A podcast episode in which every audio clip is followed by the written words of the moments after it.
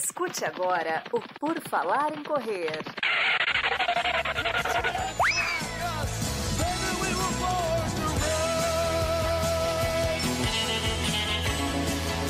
Are you ready to run?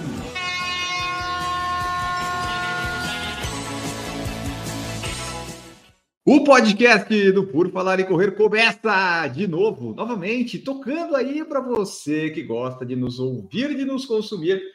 Hoje vamos falar aqui, vamos conhecer a história de alguém que pratica o esporte, mas que também é médico, que também pratica ajudando corredores. E hoje nós vamos conversar aqui com Roberto Beck. Tudo bom, Roberto? Seja bem-vindo. Tudo bem, Enio? É um prazer estar aqui no Por Falar em Correr. Sempre um prazer falar com esportistas, com corredores e com todo mundo que gosta de praticar qualquer tipo de atividade. Maravilha, Roberto. Vamos lá então. Vamos começar aqui do começo, mas antes, para surpreender o pessoal que escuta o podcast, eu não vou fazer a pergunta tradicional. Eu vou dizer quem que é o Roberto Beck? Ele é médico? Ele faz o quê? Se apresente para o pessoal resumidamente. Bom, muito bem. Roberto é um médico otorrino, formado há mais ou menos 17 anos. Hoje eu sou médico assistente da disciplina de otorrino da, da Faculdade de Medicina da USP, fiz doutorado na Faculdade de Medicina da USP, e por ocasiões e por questões do destino, eu acabei me direcionando para o esporte achava que era uma, uma área que faltava bastante dentro da otorrino inicialmente, né? Que ninguém dava uma atenção especial ao atleta, que ninguém dava uma atenção especial ao esportista. E o atleta, o esportista acabavam indo no otorrino geral ou não cuidando dessa parte. E aí, graças ao, graças ao Doc, né? Então, o nosso saudoso Doc, conhecido aí, acabei vindo parar na Care. Hoje eu sou médico otorrino da Care Club aqui no Ibirapuera e eu presto esse atendimento, não só para atletas, mas para todo mundo aí que, que tenha qualquer necessidade de otorrinolaringológica. E depois, né, aqui já dentro da Care, eu acabei indo parar nesse mundo da cannabis a cannabis que já fazia parte um pouco da minha vida anteriormente, por conta de, de crianças epiléticas que eu atendia no consultório e tudo mais. E depois, por causa da minha mãe, aí eu acabei vindo também migrando um pouco para essa área, mas sem deixar a parte respiratória, sem deixar a parte do sono de lado. Aí está, ó, pessoal, várias coisas já que a gente vai poder abordar aqui.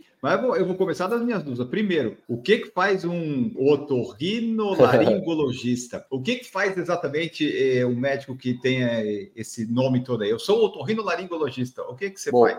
O otorrino é um médico que cuida de ouvido, nariz e garganta. Então, essa é a nossa nosso escopo de atuação, todas as rinites, as sinusites, desvio de septo e alterações respiratórias em geral. Os distúrbios do sono também fazem parte do nosso escopo de atuação. Amidalites e otites, as tonturas, zumbido. Tem uma gama bem grande de possibilidades aí dentro do otorrino. É uma especialidade que apesar de falar só do pescoço para cima, tem muita coisa aí do pescoço para cima que pode acontecer. Tem, né? Tem muito, se o pescoço para cima não funcionar direito, muita coisa coisa do corpo não funciona, né? Eu diria que a maioria das coisas. é, é, tudo muito, muito junto, muito concatenado as coisas ali. Para a gente seguindo uma linha do tempo aqui, o que, que veio primeiro? O Roberto médico ou o Roberto esportista? Primeiro veio o Roberto esportista. Então, eu sempre pratiquei esportes, eu era do futebol, joguei categoria de base, comecei escolinha, comecei no clube, fui jogador de categoria de base até o sub-15, e aí no sub-15 minha mãe mandou estudar. falou que não ia ter muito futuro no futebol, me mandou estudar, felizmente. Era naquela época da transição, onde eu teria que sair da escola e estudar à noite, né? E aí minha mãe falou: não, não vai estudar à noite, não, vai continuar o seu estudo, larga a mão de jogar bola e vai estudar. Fui pro esporte, e quando eu entrei na faculdade de medicina, a gente tem os jogos né, da, da medicina, tudo mais, as, as intermédias, as famosas, e eu sempre fiz todos os esportes, né? Então, putz, jogava futebol, futsal, atletismo, até beisebol jogava, basquete, vôlei, tudo que precisava eu ia completar. Depois que eu saí da faculdade, entrando na residência, eu acabei engordando bastante. Voltei a morar com a minha mãe, morava fora, voltei a morar em casa e engordei pra caramba. Aí me casei e tudo. E aí depois tive um estalo aí que falei, meu, não tá dando para continuar desse jeito. Putz, sempre fiz esporte, sempre fui muito atuante, sempre gostei muito dessa vida e tudo que eu fazia tava doendo. Então qualquer peladinha de futebol de, de final de semana doía. Falei, meu, tem que emagrecer. Aí eu entrei na academia, comecei a fazer algumas coisas, comecei a dar uma corridinha, comecei a emagrecer. E aí então um dia na na natação eu conheci um rapaz que estava nadando lá comigo, o cara falou assim, meu, vou fazer uma prova de triatlon. Eu falei, pô, como é que é isso, né? Deixa eu começar a dar uma pesquisada aí. Já conhecia o esporte, obviamente, mas nunca tinha ido mais a fundo. Aí resolvi comprar uma bike para passear com meu filho de final de semana. Botava ele na cadeirinha na frente, levava pra passear. Aí gostei da bike, voltei a nadar, que eu já nadava desde criança, e aí eu comecei a juntar as modalidades. Aí em 2015 eu fiz minha primeira prova de, de sprint, fiz minha primeira prova de sprint triatlo. Daí em diante tomei gosto pelo negócio, fiz alguns sprints olímpicos. Em 2017 fiz meu primeiro 70.3. Aí desde então já são sete provas de 70.3, algumas meia maratona, duas maratonas aí no currículo. Tomei gosto pelo negócio. Aí a medicina foi a questão de juntar a medicina ao esporte, acabou vindo meio que naturalmente, né? Como eu falei com relação ao DOC e alguns outros colegas que trabalham com medicina esportiva, que sabiam que eu gostava do esporte, me chamavam para atender atletas. E aí, ah, pô, tem um atleta do Pinheiros que precisa de otorrino. Ah, tem um atleta do Corinthians que precisa de otorrino. Será que você não pode vir atender? E aí essa demanda foi sendo cada vez maior. E eu falei para eles, poxa, vocês me chamam tanto para atender aí, por que, que eu não posso ir atender aí com vocês oficialmente? E aí foi por isso que eu vim parar no esporte, juntando o esporte como especialidade. Desde sempre você é médico otorrinolaringologista? Desde sempre eu sou otorrinolaringologista. Desde que eu terminei a faculdade, fui fazer residência de otorrino, e aí sou especialista em otorrinolaringologia. Por que, que você escolheu isso? Assim, alguma coisa te motiva? Porque eu sempre, eu sempre fico curioso com isso. Por que, que as pessoas escolhem tal coisa lá na medicina? especialidade. Eu acho que assim, o que mais me atrai na otorrino é o fato de ser uma especialidade clínica e cirúrgica. Então eu consigo, se eu quiser ficar só no consultório, eu fico só no consultório. Se eu quiser operar, eu posso operar. Se eu quiser fazer exame, eu posso fazer exame. Então são várias as possibilidades dentro da dentro da especialidade. Então essa grande gama de coisas que eu consigo fazer é o que mais me atraiu num primeiro momento. Poder operar, de não ter cirurgias tão grandes, assim, eu sempre achei meio maçante aquelas cirurgias enormes, 5, 6, 8 horas. Isso nunca foi uma coisa que eu nunca tive muita paciência, para te falar bem a verdade. E as cirurgias no otorrino, normalmente elas ficam entre aí 40 minutos, 2 horas horas, três horas, pelo menos as que eu faço. Tem umas maiores, claro. Mas eu sempre fico entre 40 minutos e duas horas, então isso para mim é um tempo bom. Tempo que eu consigo fazer o que eu preciso sem me, me deixar muito estressado, sem me deixar muito cansado. E aí, apesar de ser um atleta de endurance, né? Parece que é um negócio meio. Eu gosto de fazer prova de seis horas, mas não gosto de fazer cirurgia de seis. Mas acho que esse foi o que mais me atraiu, né? A possibilidade de ser uma especialidade clínica e cirúrgica. Ah, mas é, é bem melhor fazer. Quer dizer, não sei, né? Pelo menos eu prefiro fazer um esporte do que fazer uma cirurgia cirurgia, embora eu não saiba fazer uma cirurgia. Então é melhor ficar lá no esporte, né? Causa menos danos à sociedade. Então você está mais para o triatlo. O seu foco são as provas de triatlo, é isso? Meu foco são as provas de triatlon e apesar de agora no talvez no próximo ano eu vou dar uma focada mais na corrida. O triatlon ele é meio trabalhoso, né? Tem toda a logística de carregar bike, da natação, de treinar às vezes mais de um esporte no mesmo dia, tudo mais. Tava ficando um pouco sobrecarregado. Esse ano eu fiz 370.3, então foi março, julho e agora em outubro em São Paulo, setembro. Putz,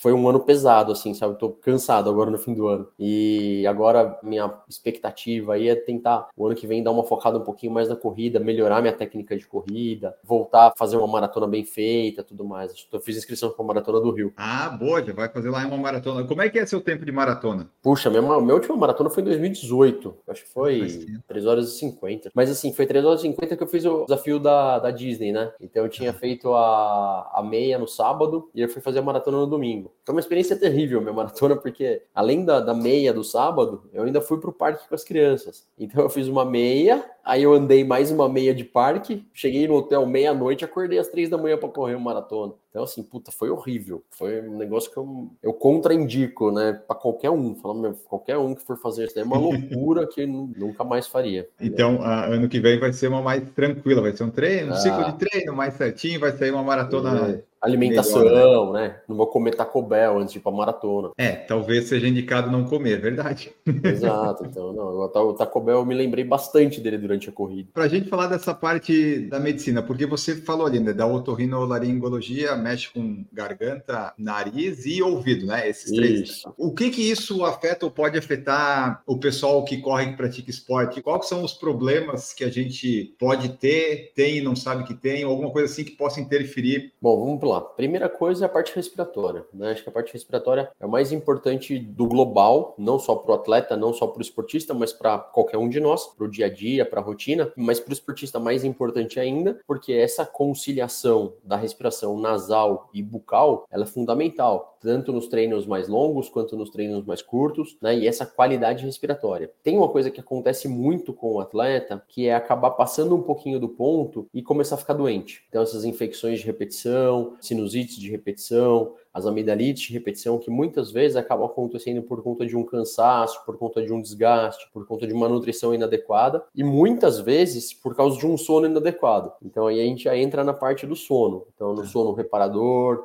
na insônia, no ronco, na apneia, tudo isso também faz parte da minha atuação. No ouvido, a gente tem uma questão que é bastante importante, que são as tonturas. Então, a tontura no atleta, ela costuma ser um pouco frequente principalmente por déficits nutricionais. Quando a gente começa a falhar na ingesta de carboidrato durante os treinos mais longos, e aí pode dar aquelas tonturas, aquelas sensações de balanço. Na natação, principalmente natação de águas abertas, né, que tem muita ondulação, tudo mais, então tem alguns atletas que passam mal por questões relacionadas à cinetose, que às vezes já vem desde a infância. Os enxaquecosos também podem ter ah, esse tipo de problema. Você falou cinetose, eu lembrei, eu tenho isso quando eu vou de passageiro nos carros. Isso, exatamente. É a mesma coisa. Isso, isso acontece a mesma coisa na água aberta no barco, então você vai passear no barquinho lá e o barquinho começa a balançar demais. E eu tenho alguns atletas que sofrem disso durante a prova. Então, quando eu vou fazer uma prova, uma maratona, uma travessia, alguma coisa assim, e aí o mar tá muito mexido, e aí às vezes tem gente que até passa mal e tem que interromper prova por causa disso. Né? Então, existe um trabalho que você pode fazer preventivo, existe umas, algumas técnicas de reabilitação que você consegue fazer para não ter esse tipo de problema durante a prova. Isso também, apesar da gente negligenciar, é uma coisa que é bastante frequente na minha atuação. Mas eu acho que o mais negligenciado de tudo, né? Acho que é o que eu mais percebo assim no dia a dia é a questão do sono e da respiração. Assim, tem um monte de gente que chega aqui porque foi encaminhada ou porque me ouviu falando em algum lugar. Nossa, eu ouvi você falando de sono, ouvi você falando de respiração e eu nunca tinha dado conta de como eu respiro mal. Eu respiro mal e sempre achei que isso fosse normal. E aí vem aqui aqueles baita desvios de septo, uma baita de uma rinite que nunca foi tratada, 10, 20 espirros seguidos e acha que isso é normal só porque mora em São Paulo. Tudo isso são coisas que às vezes são meio negligenciadas no dia a dia e que fazem muita diferença. Eu costumo falar do, da diferença do atleta amador para o atleta profissional. O atleta profissional é um cara que tem todo um, um aconchego. Então ele tem médico, nutricionista, psicólogo, tudo mais. Então assim, ele está sempre paramentado e calçado para que ele tenha todo esse esse cuidado. Agora, atleta amador é um cara que tem casa, boleto, trabalho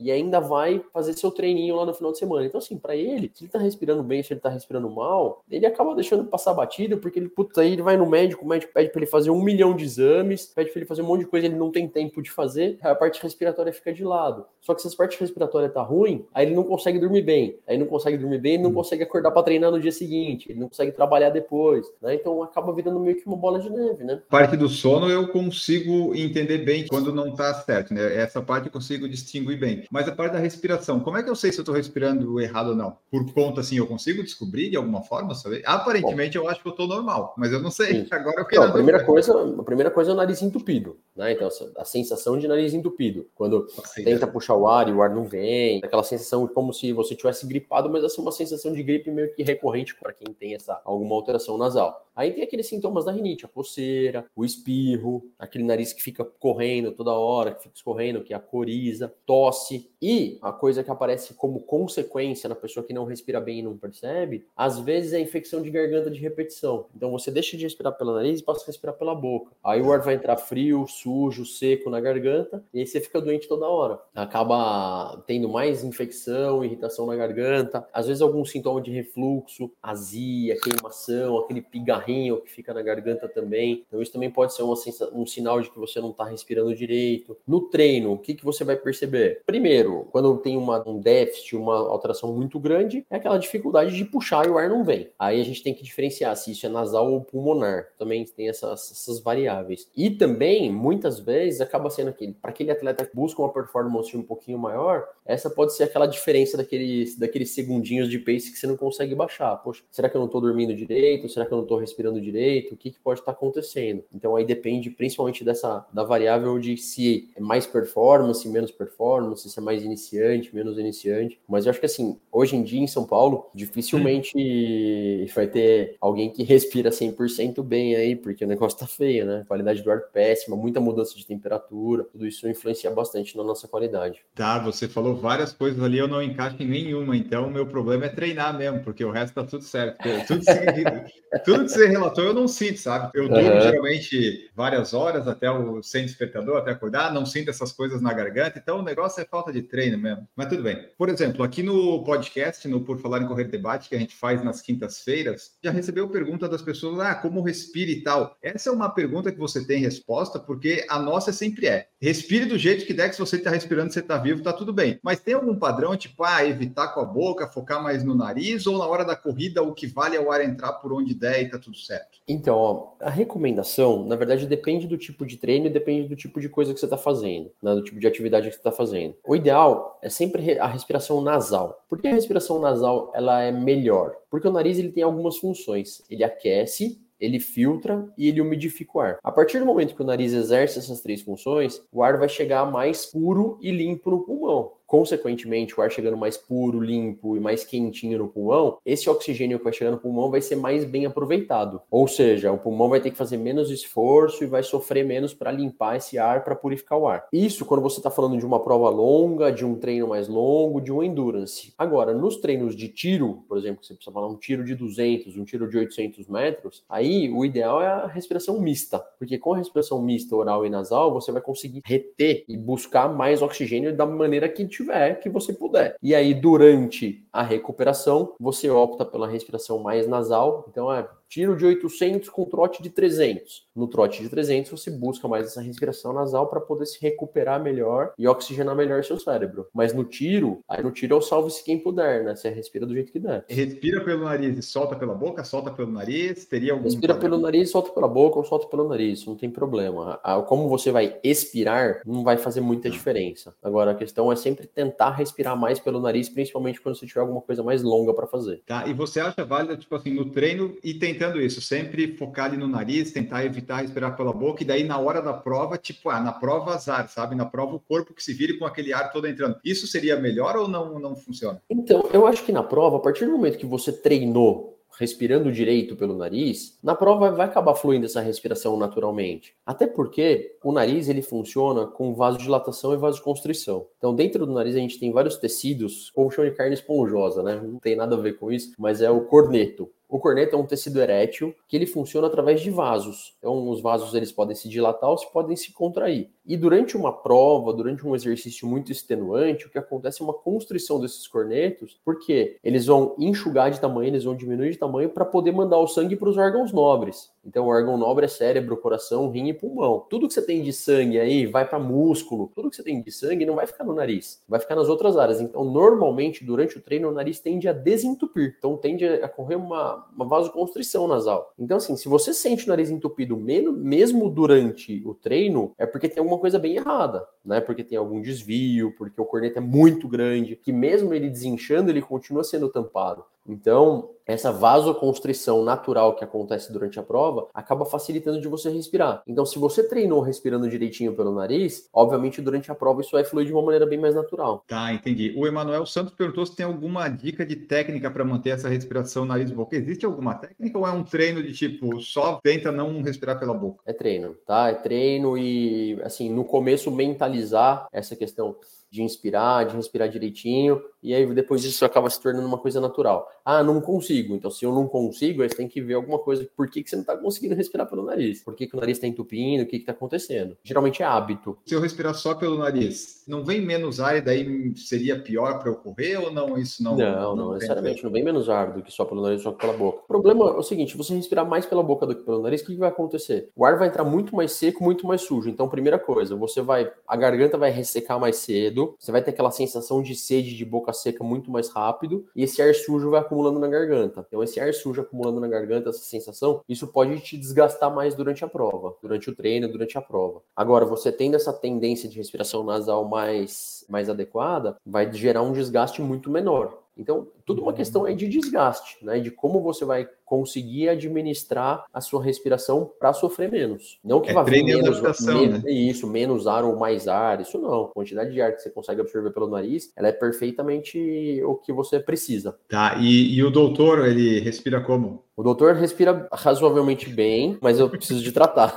Eu tenho que tratar. Eu tenho uma rinite que é terrível. É casa de ferreiro, né? Uma rinite desde a infância aí que eu trato. Não Ai, tenho desvio, nada cirúrgico, mas eu preciso tratar minha rinite de vez em quando. Aqui também no seu Instagram diz, né? Tem ali sobre a cannabis medicinal. O que, que é isso? Como é que isso entra na, na, entra na vida do pessoal do esporte ou é mais tratamento para outras coisas? Como é que funciona isso? O que, que é cannabis medicinal? Para que, que ela serve? Posso usar? Não posso? Cara, entra sim, tá? Então, assim, ó, vou te dizer, a cannabis entrou na minha vida por uma, assim, foi um negócio muito ocasional, que eu não sabia nada sobre isso. Acho que nos idos de 2010, 2011, tive contato com o pessoal que trabalhava na Casa André Luiz. Casa André Luiz é uma casa que atende pacientes, uma casa filantrópica que atende pacientes com paralisia cerebral. E essas crianças com paralisia cerebral, eles têm uma epilepsia, então têm convulsões crônicas. E essas convulsões crônicas, normalmente, elas são muito difíceis de ser tratadas. E nessa ocasião, chegou até essas mães dessas crianças que o tratamento com cannabis poderia ajudar no tratamento da convulsão. Só que não tinha legislação nenhuma no Brasil. Então, aí elas precisavam uhum. de laudo para entrar na justiça, para o governo liberar para elas poderem comprar e para o governo ajudar eles na compra, porque era muito caro na ocasião. E aí, como eu tive muito contato com o pessoal que trabalhava lá, tudo, eu comecei a avaliar e fazer esses laudos para essas crianças. E era uma coisa incrível como essas crianças melhoravam depois que começavam a usar cannabis. E aí, depois, é, em 2016, minha mãe teve um, um AVC que foi muito grave, um AVC aí de lado esquerdo, quase inteiro do cérebro. Ela ficou muito deprimida, ficou com muita dor, tudo mais, e aí então a gente foi estudar maneiras de como poderia ajudá-la. E aí então a gente, depois de tomar, sei lá, quatro, cinco, seis antidepressivos ao mesmo tempo, um monte de coisa, ela só chorava, não dormia, tinha muita dor, a gente acabou optando por tratar com cannabis. E minha mãe, assim, mudou absolutamente a vida dela, né? Então foi uma coisa incrível para ela, o tanto de melhor, o tanto de benefício que ela teve com a cannabis medicinal. E aí, a partir desse momento, eu comecei a estudar mais e me, me inteirar mais sobre esse assunto. A questão do esporte, ela acabou vindo um pouco depois, porque daí, bom, conheci o pessoal lá do, do Atleta Cannabis aqui na Care, e aí a gente começou a estudar como que a cannabis medicinal poderia auxiliar no atleta. Bom, como é que funciona isso? Então, qual que é a diferença da cannabis medicinal e da cannabis recreativa? Primeiro, a via de acesso, né? Então, a cannabis medicinal, quando você toma, são gotas, gota, comprimido, gummy, várias formas. Então, não é nada inalado. Então, o uso recreativo Mas é tudo é... cannabis o nome? Cannabis. Então, porque vem da planta ah. cannabis, então vem da planta, tá. tá? Então vem da flor. Tá. Isso então, que você... o pessoal fuma aqui na praia é o que não é essa medicinal, então, né? O que o pessoal usa aqui na não. praia não é. Então, na verdade, é o, que o pessoal usa, o que o pessoal usa na praia é outra coisa. Então, o pessoal ah. usa na praia é a mesma coisa que a gente usa, só que a gente extrai cada componente dessa planta. Então, o que, que é o que o pessoal usa? O que, que o pessoal busca nessa daí que eles usam na praia? O THC, que é o delta 9 tetraído canabidiol. Essa é a substância que tem na planta cannabis, cannabis sativa, cannabis índica, cannabis rúdica, ruderis, que através do THC que você vai obter o efeito psicoativo. Agora, quando você consegue extrair isso de uma maneira laboratorial, de uma maneira química, existem mais de 150 substâncias que você consegue extrair da planta cannabis. E, inclusive, da planta cannabis você consegue extrair o cânhamo, que é que você faz roupa, faz tênis, faz corda. Isso já desde a época das navegações, tá? Então a cannabis não surgiu agora, né? Então desde a época das navegações, o pessoal usava a fibra do cânhamo para fazer corda. Quando você consegue extrair isso da planta, você consegue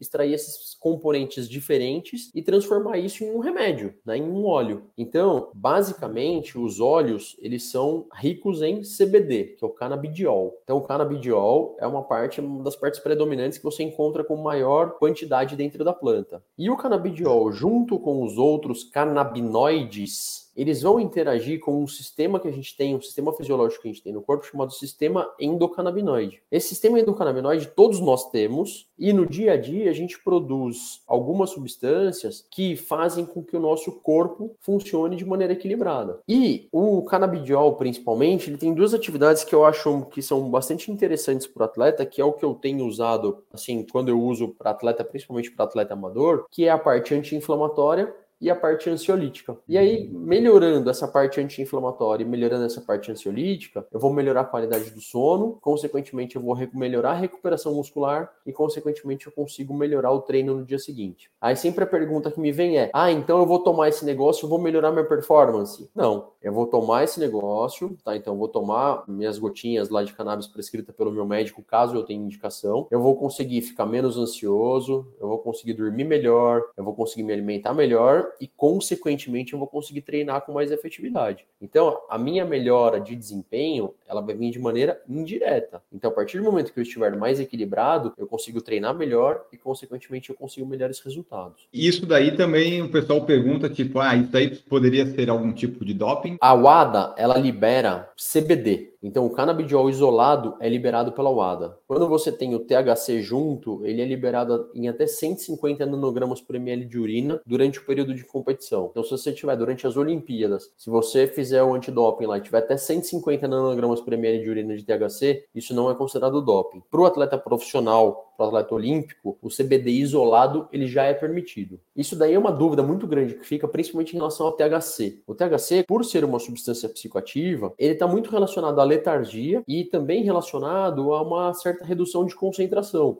Então, isso para o atleta não é benéfico. Agora, quando ele é usado na dose correta, e numa dose mais baixa, principalmente assim, a gente usa, quando eu uso a associação do THC nos componentes junto com o CBD, é menos de 0,3% do frasco que tem THC. Então, ele não vai ter esse efeito psicoativo, não vai produzir letargia e não vai produzir alteração de concentração. Então, na verdade, ele só vai estar tá nessa fórmula para ajudar o CBD a fazer mais efeito. E aí isso a gente dá o nome de efeito comitiva. Quando todos os canabinoides agem simultaneamente ou ao mesmo tempo, para que a gente possa ter um efeito mais benéfico, um efeito melhor. Fica difícil falar isso daí de uma maneira não muito técnica, mas basicamente uhum. são ações nos receptores. Então a gente tem receptores que são cerebrais e tem receptores periféricos. E cada um desses canabinoides ele vai agir mais na periferia ou mais em nível central. E daí, no caso, extrai ali o que precisa, que daí, no, no caso que a gente está falando aqui, é esse que você falou do canabidiol, é isso, né? Canabidiol, exatamente. Que daí então, é, é, esse canabidiol, que, tipo, é o importante, vamos dizer assim, é o que ajuda... É o predominante, tá? É o predominante. Então, na fórmula, sempre vai haver um predomínio de canabidiol, que é o que tem o componente anti-inflamatório, principalmente anti-inflamatório e imunológico, mais importante para a periferia, para a parte muscular, para todas essas coisas. Então, esse é o grande benefício que eu tenho visto visto, que eu tenho observado, que vai ajudar principalmente na recuperação muscular, na recuperação neuromuscular e também nas condições relacionadas ao descanso, né? Que é muito importante para o atleta amador, principalmente. A gente vem de um histórico, sempre foi falado associado cannabis a, a só a, a, maconha em si, né? E essas coisas. E tem um monte de outras coisas, pelo que eu estou percebendo, já conversei com outras pessoas também, porque daí ficou esse nome, né? Cannabis é só aquilo ali que você usa para usar na praia, fazer música e tocar reggae. Não é isso, tem várias coisas ali dentro, né, que dá para pegar e usar, que é isso que você está falando. E daí, todo todo mundo pode usar ou isso é só com recomendação médica? Eu posso por conta dizer, ah, eu preciso, eu quero? Não. Não, por recomendação médica. Então, assim, médicos, hoje em dia a gente tem, de acordo com a legislação, então existe toda uma legislação para produção, existe uma legislação para importação e para prescrição. Então, quem são os profissionais que são aptos para prescrever cannabis? Médico, dentista e veterinário.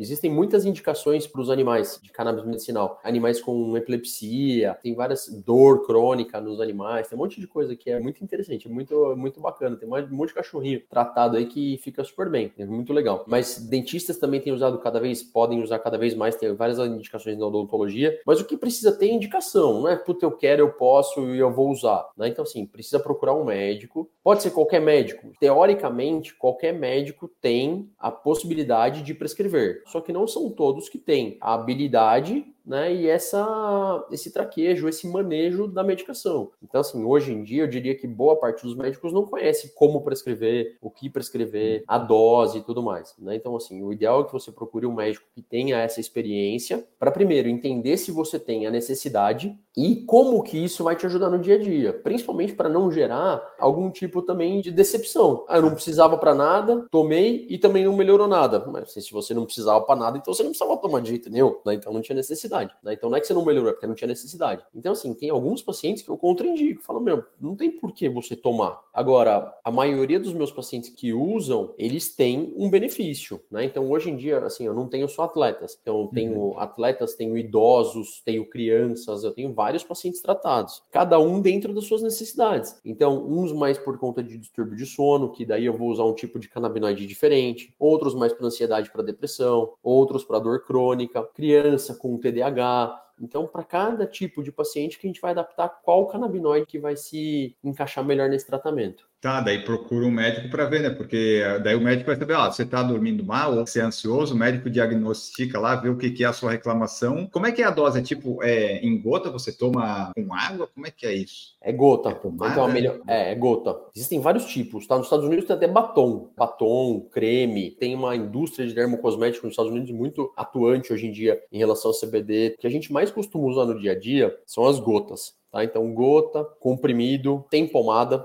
tem alguns canabinoides que a gente pode usar para uso tópico. Eu tenho usado muito para massagem, para liberação miofascial pós-treino, tá? Então esse negócio Isso ajuda muito, muito, do ponto de vista anti-inflamatório é fantástico. Tem uma absorção local muscular muito legal, muito boa. Mas o que eu mais gosto é da gota. Por quê? A gota eu consigo titular, eu consigo chegar na dose, na dose ideal mais fácil. E é uma gotinha sublingual, porque sublingual tem melhor absorção do que tomar com água, do que engolir. Então eu peço para pingar as gotinhas embaixo da língua, normalmente de barriga cheia, que também você tem uma absorção melhor, né? Então depois do café da manhã, depois do jantar, depois do almoço. E aí, essas gotinhas, qual que é a vantagem? Eu consigo aumentar de um em um, de dois em dois, se for o caso. No comprimido, você não tem essa essa capacidade, essa possibilidade, né? Você tem que ficar cortando o comprimido, partindo o comprimido, acaba perdendo, você acaba perdendo essa, esse manejo da dose. Então a gotinha é muito mais fácil de fazer isso, né? E esse uso é, é tipo diário? É, é, como você falou, é quando acorda? Ou tem recomendação de antes, depois de treino? Como é que é? Depende. Então depende do tipo de canabinoide, depende do tipo de, de indicação. O paciente que toma para insônia, toma só na hora de dormir. Quem usa o creme, usa pós-treino para fazer massagem, para liberação miofascial. Quem usa gota, full spectrum, toma de manhã e de noite. Então aí depende da indicação, depende do tipo de tratamento que você precisa fazer. Paciente com dor crônica, por exemplo, vai ter que tomar mais vezes por dia, vai ter que tomar uma condição um pouco diferente de quantidade, tudo isso, né? Uns com um pouco mais de THC, outros com um pouco menos de THC. Aí depende de como que você vai precisar manejar de acordo com a necessidade do indivíduo. E tem como a pessoa usar e daí ela tipo usa uma gota aí ela começa a ficar, vamos dizer, resistente a essa uma gota, tem que colocar mais para dar o efeito. Acontece isso? Não é questão de ser resistente, Enio. Na verdade, assim, eu, eu normalmente começo com dose baixa para que eu chegue na dose ideal sempre com a quantidade mínima. Então, por exemplo, sempre começo com 5, 10 gotas, depende do peso do paciente, da estatura. E aí eu vou aumentando de um em um ou de dois em dois até chegar na dose ideal, né? Então não é que ela começa com um e depois ela fica resistente. Ela começa com um, mas ela não, não percebe benefício. Aí eu aumento para dois, aumento para três, aumento para 10, aumento para 20, até conseguir esse benefício. Mas aí quando chega nesse benefício, tem como acontecer de ah, ficou um tempão usando aqui, tem que aumentar porque o benefício já não é tanto ou não tem? Não, relação? porque isso, então, na verdade não é bem assim, porque o que acontece é principalmente se você for tratando as causas de base, né? Então, assim, eu tenho uma insônia. Essa minha insônia, ela tá relacionada à ansiedade, à falta de exercício físico, alimentação, as coisas. Então, enquanto você está fazendo o tratamento, você está melhorando as outras coisas também. Isso não vai gerar resistência resistência. De vez em quando, a gente pede para o paciente dar uma parada, dar uma pausa,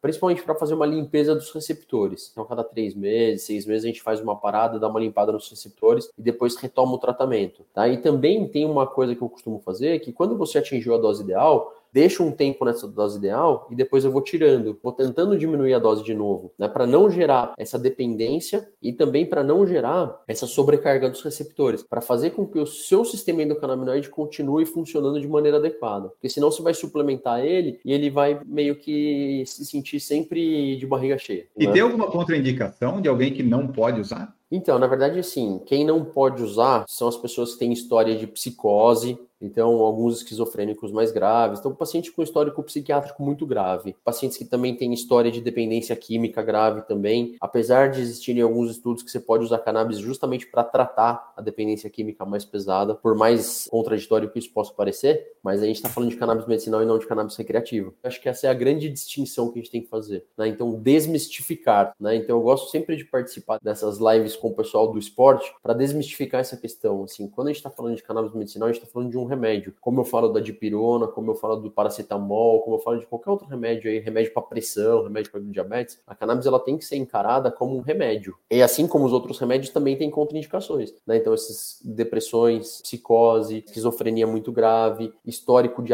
abuso e drogadição muito grave, alterações hepáticas, então alterações de fígado muito grave, porque as enzimas que degradam o CBD, elas são produzidas no fígado. Então, para aqueles pacientes que têm uma, um problema de insuficiência hepática muito grave, isso é contraindicado também. Mas são poucas contraindicações e se você usar na dose boa, na dose ideal, os efeitos colaterais também são baixíssimos. Tá, porque é, é, isso que você falou. Né? Tem pessoas que sabem a diferença, mas elas né, gostam de, de ficar sempre falando que é a mesma coisa, mas tem essa diferença, né? Que é importante, né? O medicinal para o recreativo. Que deu o medicinal é isso que você falou, consegue ajudar praticamente todo tipo de pessoa com quase todo tipo de necessidade, né? É, é assim, ó, isso, isso daí também é uma, é uma outra coisa, né? Não se trata de um tratamento para tudo. Hoje, felizmente, a gente tem conseguido aplicar para bastante coisa, mas mas é um tratamento que ainda tem um custo que não é um custo barato, né? Então, ah, um é isso que eu ia perguntar. É alto, então, hoje ainda? Não é um custo alto. É um custo assim, se você for botar na ponta do lápis o quanto custa um frasco, o quanto tempo ele dura, ele vai ser o mesmo preço praticamente de um antidepressivo ou de um, uma outra medicação que você compraria na farmácia normal. Então, assim, em termos de custo, já melhorou bastante. O acesso ainda tem alguma coisinha um pouco mais difícil, que você precisa ter autorização da Anvisa, mas também que já facilitou bastante. Chega na sua casa, os importados, ou hoje em dia com uma receita azul você consegue ir numa farmácia tradicional e comprar, mas aí precisa de uma receita azul, uma receita diferenciada. Mas então o acesso melhorou e o custo vem melhorando bastante. Mas ainda não é um tratamento barato, não é um tratamento de AS infantil que você compra na gôndola. Também não serve para tudo. E também é uma coisa que é importante a gente pontuar e frisar, que também tem gente que toma e não percebe benefício. Também tem gente que toma que não vai ajudar. Tem alguns pacientes, eu diria aí pelo menos 5% dos meus pacientes, entre 5 e 10% dos meus pacientes, que não tem a melhora que eles gostariam de ter. Não chega a ser o ponto da decepção, mas que eles não chegaram ainda ao ponto de falar, puxa, estou satisfeito, estou feliz com o meu tratamento. Mas diria que aí 80, 90% está muito feliz com o tratamento. Das mais diversas patologias. É difícil a gente medir a qual patologia funciona mais, qual patologia funciona menos. Isso depende muito da indicação, depende muito também do afinco do paciente, né? De se ele está tomando direitinho, bem como qualquer outra medicação. Né? Então, se ele toma o antidepressivo dele direitinho, ele também vai ficar bem. Se ele falha, se ele pula, ele também não vai ficar bem. Depende bastante de quanto o paciente está fidelizado com o tratamento. E também, né, você começou a mexer com isso em 2010, que tinha falado, né? Hoje, 2023, as coisas estão evoluindo. Daqui a pouco, eu acho que vai ficar mais fácil ainda o acesso, vai ter mais legislação, vai ficar. As coisas estão evoluindo, né? Talvez a passos não tão rápidos quanto gostaria, mas está melhorando, né? Com certeza. Você vê que lá em 2010, esses relatórios que eu fazia era para habeas corpus, né?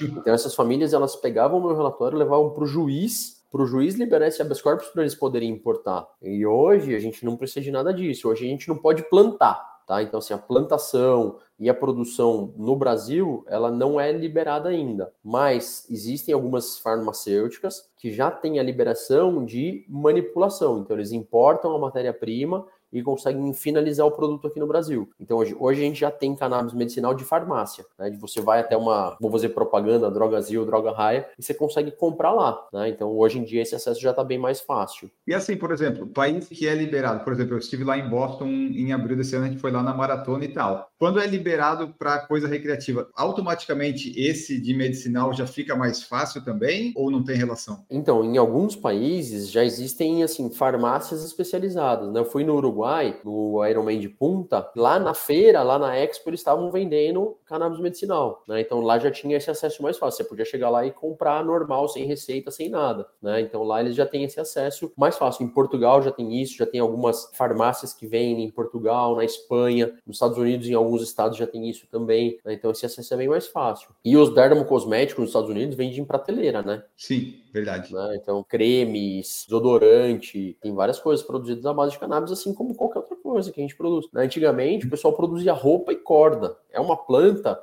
Não sei se falando um pouquinho de história, a questão da demonização da cannabis, ela veio principalmente por causa da indústria da borracha, porque a indústria têxtil e da borracha estava se sentindo ameaçada pela possibilidade de se produzir roupa, de se produzir um monte de coisa através da fibra do cânhamo. E eles encontraram nessa parte psicoativa da cannabis uma forma de como proibir o cultivo e produção. A história é essa, lá de trás. Né? Então, isso desde os tempos milenares, das navegações, sempre se usou cannabis tanto com fins medicinais como com fins, outros fins normais de produção. Uhum. E eles demonizaram a partir, principalmente desse problema, né? Problema entre aspas, mas principalmente através dessa concorrência com a indústria do petróleo e da borracha. Tá, e vamos combinar, né, doutor? Se você cheirar borracha, vai ter algum momento que você vai dar uma loucura também, né? Tudo que você cheirar muito assim pode dar um problema. Então, não é culpa só do ah, então, da pois é, cannabis, é, né? Pois é. Aí eles encontraram uma maneira de como demonizar isso, né? E assim, ó, agora minhas duas dúvidas. A pessoa tem um menisco rompido no joelho. Isso daí ajudaria de alguma forma não? Na fase aguda, não. Na fase aguda, não. Tem um menisco rompido. Se você tiver algum tipo de dor crônica, se você tiver não, uma não dor. Não tem nada disso. Eu só às vezes tenho sensibilidade dependendo se aumenta o volume e tal e tal. Então não. Não, não, não isso não. Para esse caso específico, não. Talvez assim, para uma pessoa que tem uma dor no quadril crônica, tem uma dificuldade de recuperação Sim. por algum processo crônico, fibromialgia, algumas outras dores aí. Tem fibromialgia dores. ajuda, porque essa é fibromialgia é ruim de quem tem é sofre, né? É uma indicação, é uma indicação sim, porque Legal. na fibromialgia tem dois componentes, tem um componente mental, né, tem o um componente da depressão, um componente mais de sistema nervoso central e também tem o um componente doloroso da fibromialgia, né, e a cannabis pode sim ajudar nesses dois aspectos. Tá? Então tem vários estudos de fibromialgia e uso de cannabis medicinal. Certo. E assim, por exemplo, a pessoa que tem hipotiroidismo, poderia usar? Ajuda de alguma forma ou não interfere em nada? Do ponto de vista metabólico, estão surgindo alguns vários estudos em termos de como a cannabis pode ajudar no metabolismo. Por enquanto, nada muito concreto, tá? Então, assim, tireoide, alteração de colesterol, alteração de glicemia, né? Então, assim, os estudos eles ainda são meio incipientes, mas já existem algumas vertentes que mostram que o uso de algum canabinoide específico pode atuar nessa questão da lipólise, então na questão da queima da gordura, na questão do metabolismo como um todo. Então, isso daí é alguma coisa promissora que pode vir por aí, tá? Até em, em ah, relação à perda de peso, então tratamento de obesidade, então tem algumas coisas, tratamento de diabetes em estágios iniciais. Então isso é alguma coisa bem promissora que tem vindo por aí. Ah, mas ainda nada, nada concreto. Ah, tomara que vire concreto enquanto eu ainda estiver aqui e puder usar. Na nossa live aqui nós temos o Pedro Brito participando. Esse aqui, ó, sua mãe é uma sábia, que mandou você estudar. Obrigado. Eduardo Jesus está aqui também, deu boa noite. Pedro também falou, né, que é importante deixar claro que não é uma panaceia, que não, não cura tudo, não é para tudo, né? Tudo é caso a caso. Se a pessoa quer ver com você, é só quem está em São Paulo, dá para consultar? Como é que faz se a pessoa quer? Ah, quero ver com o doutor Roberto aqui se de repente eu melhoro meus otorrinolaringologismos e outras coisas da então, cannabis. É, a questão do otorrino são buraquinhos pequenos, né? Então, assim, eu não consigo fazer esse atendimento online, né? Então, assim, otorrino, geralmente eu gosto de fazer atendimento presencial porque precisa examinar, fazer exame, olhar dentro do ouvido, olhar dentro do nariz para ver o que está acontecendo. Então, normalmente de otorrino o atendimento é presencial. Agora, para o tratamento de cannabis, para quem busca maiores informações, para quem quer fazer uma consulta para entender se funciona para ele ou não, se dá certo para ele ou não, aí a gente pode fazer online. Então, assim, eu tenho muito paciente do Paraná, paciente do Nordeste, vários pacientes. Então, felizmente, essa telemedicina tem funcionado muito bem. Quando eu estou correndo e às vezes o ouvido ele parece que fica como é estufado. É, é tampado. Tipo, tem uma tampado, sabe? Isso aí uhum. é porque tem algum motivo, alguma coisa? Então, isso geralmente ele está relacionado ou à parte respiratória, da tuba auditiva, da musculatura da tuba auditiva, ou então já alguma questão relacionada ao metabolismo do açúcar. Essa sensação de ouvido tampado está relacionada ao metabolismo dos açúcares de dentro do labirinto, né? E aí pode ser já alguma coisa de falta, alguma coisa de hidratação, alguma coisa de até de açúcar que está faltando aí durante o treino. O Pedro Brito perguntou também, se na sua experiência a salinização da água da piscina se houve diminuição de casos de rinite comparando quando se usava cloro. Absurdo, Pedro. Então isso é uma coisa que assim eu recomendo para as mães de crianças com rinite rinite. Ah, eu tive que tirar meu filho por causa da, da natação, por causa da, da rinite e tal. E assim, o cloro realmente era uma coisa que assim, de entrar na piscina, às vezes de entrar no ambiente da piscina já começava a arder os olhos, de lacrimejar, de ficar com o inchado, tudo mais. E essas técnicas de salinização realmente melhoraram muito o ambiente da piscina. A única recomendação que eu deixo sempre é tomar o cuidado na hora, principalmente nos dias mais frios, de sair da piscina muito quente até chegar no vestiário frio, né? De se agasalhar bem. Porque assim, Lembra, a avó falava, né, que se toma friagem fica doente. E não é bem assim, mas a avó não estava totalmente errada, porque existe um mecanismo vasomotor, né, de mudança brusca da temperatura que vai fazer o nariz congestionar, que vai fazer o nariz escorrer. Então assim, não é que você vai ficar gripado porque você saiu da piscina quente e foi pro frio, mas que vai congestionar, vai ficar com o nariz escorrendo e que na criança pode até depois vir algum vírus oportunista e aparecer alguma coisa. Isso é verdade. Então, o cloro, né, o HCl lá do cloro, da fórmula química do cloro, ele é extremamente alergênico, mas não só alergênico, mas principalmente irritante. E a rinite, ela não é só alérgica, ela também é irritativa, né? Então o cloro principalmente proporcionava uma rinite irritativa. Lógico que a gente ainda tem que ter uma pequena porcentagem de cloro no tratamento das piscinas, por conta de questões de higiene, né? Então só a questão do sal, do ozônio não é suficiente, mas com certeza melhorou demais. É uma coisa que não tem dúvida. E ali que ele falou de rinite, que você falou também que tem. Rinite é um negócio que tem cura, isso tem como amenizar, porque eu tive aqui o pessoal, quando muda a temperatura e tal, daí dava rinite, daí às vezes no treino já não rendia tão bem. Isso aí tem como consertar ou curar? Curar não tem. Então, hoje, até o dia de hoje, não tem cura para rinite. O que a gente tem é controle. E felizmente, os controles as possibilidades de controle, as terapias e remédios melhoraram demais. Então, hoje em dia, a gente tem muitas possibilidades de controle, mas não de cura. Então, por quê? Porque a exposição ela continua. Se eu tiver uma rinite muito específica e eu fizer um tratamento com imunoterapia, com vacina, alguma coisa, aí talvez eu possa curar. Quando é uma coisa proporcionada pelo clima, pela mudança de temperatura, pela poluição,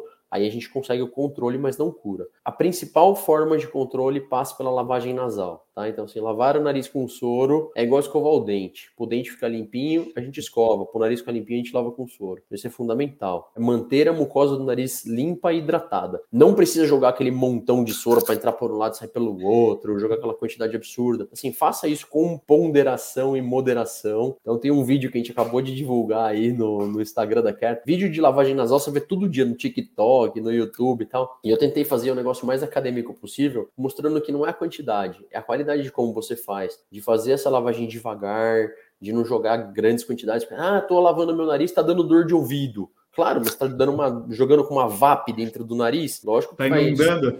Ah, então lógico que foi pro ouvido. Então, assim, tem que ter todo um cuidado, tem que ter toda uma delicadeza para se fazer, para que você tenha o benefício e não tenha o, o ônus. Uma pergunta que eu acho que não faz, é, né, não, não cabe no nosso podcast, mas vou fazer igual. A limpeza que a pessoa faz com o dedo no nariz, essa limpeza é válida ou é só nojentice? Só nojentice. Só vai, só vai, a, a, limpeza que você faz com o dedo no nariz é só para tirar a casquinha. E aí, se tem muita casquinha, é porque você não tá lavando direito. Ah, tá. Geralmente é, é logo de manhã quando acorda que tem mais, né? É isso, então daí você lava e assopra o nariz, que é melhor do que ficar colocando colocando o dedo, limpando o salão. E para a gente terminar, Roberto, só para falar, você faz uso do, da cannabis medicinal? Para você ajuda? Para você precisa ou não? Eu uso, eu uso sim. Eu uso principalmente para tratamento de ansiedade e sono. Então é uma coisa que eu acho que me ajuda a dormir melhor, ajuda muito para que eu consiga ter uma noite de sono mais reparador. De vez em quando eu faço alguns ciclos com mais, com mais CBG, que é um pouco mais estimulante, mas normalmente eu uso o meu full spectrum, né, que é a nossa, vamos dizer assim, a nossa carta na manga que serve para mais coisas, mas principalmente para o tratamento da ansiedade para o controle do sono. Eu uso sim. Uma coisa que eu tenho usado com bastante frequência, que eu acho que é fantástico, é o tópico, né? Então a pomada, o rolon, é, principalmente quando eu estou nos ciclos mais longos de treino, quando naquelas partes de treino que começa a aumentar muito o volume, aí dói, né? Coxa, panturrilha. Então eu acho que me ajuda bastante a, nessas liberações aí, nessas massagens, ajuda bastante. E no triatlo que você fez, você falou que fez três meio Iron tal, você já fez o Ironman à distância completa? Não, não fiz. Não fiz e não sei se eu pretendo fazer, na verdade. Eu falei que eu só vou fazer quando meus filhos me abandonarem, que daqui a pouco eles estão ficando muito grandes, aí eles não vão querer saber de mim. Daí talvez eu possa... Porque, assim, com o filho, meu filho vai fazer 13 e minha filha tem 10. E assim, de final de semana a gente gosta de ficar junto, passear, viajar, fazer todas as ah. coisas. E o treino do, do full, ele é muito longo, né? É um treino muito desgastante. Então, assim, primeiro no fim de semana, rotina, principalmente, né? Na minha rotina de trabalho não encaixa muito, porque eu trabalho bastante assim, eu sou contratado do HC, então assim, eu tenho que passar ponto, eu tenho que cumprir horário, eu dou plantão. Não é uma rotina de trabalho muito, muito fácil. Hoje eu tô aqui no consultório, eu tenho paciente marcado 8 da noite, eu vou chegar em casa 9 da noite. Como é que eu vou treinar 3 horas da manhã? É impossível, entendeu? Então, assim, dentro da minha uhum. rotina de trabalho, encaixar um treino para um full na rotina de trabalho, ainda no final de semana, que você já tá cansado do trabalho, tá cansado do treino, e ainda quer passear com as crianças, quer fazer alguma coisa, você volta num treino de 5 horas, o que você quer é dormir. Então, quando eles tiverem os 18, 19, que eles não vão querer saber mais do pai, aí eu vou treinar. Tipo, você vai acordar cedo, vai pegar eles na balada e já vai treinar. Isso, exatamente. Acho é que essa é a ideia.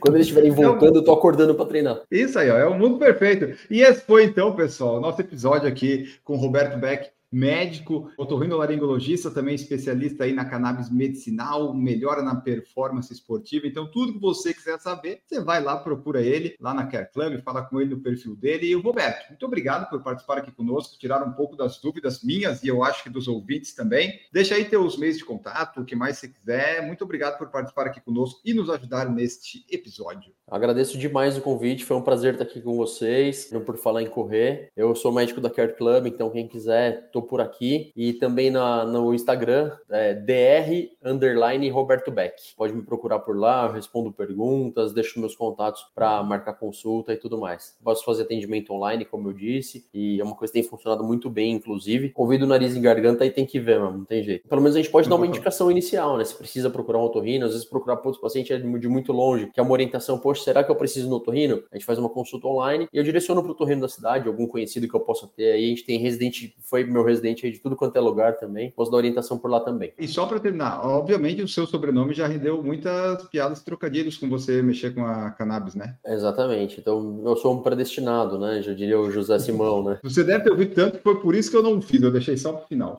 Tá bom, perfeito. Mas é bem, é bem frequente. A quinta série não aguenta. Não dá, né? Não dá. Mas não então dá. é isso. Muito obrigado, Roberto. Muito obrigado a todos vocês que nos escutaram e assistiram na live. Nós voltamos num próximo episódio. Não percam. Não se esqueçam de seguir, avaliar no Spotify com 5 estrelas, seguir no YouTube, se tornar membro a partir de R$ 4,99, que isso nos ajuda bastante, certo? Grande abraço para vocês e tchau! Produção por Falar em Correr, podcast multimídia.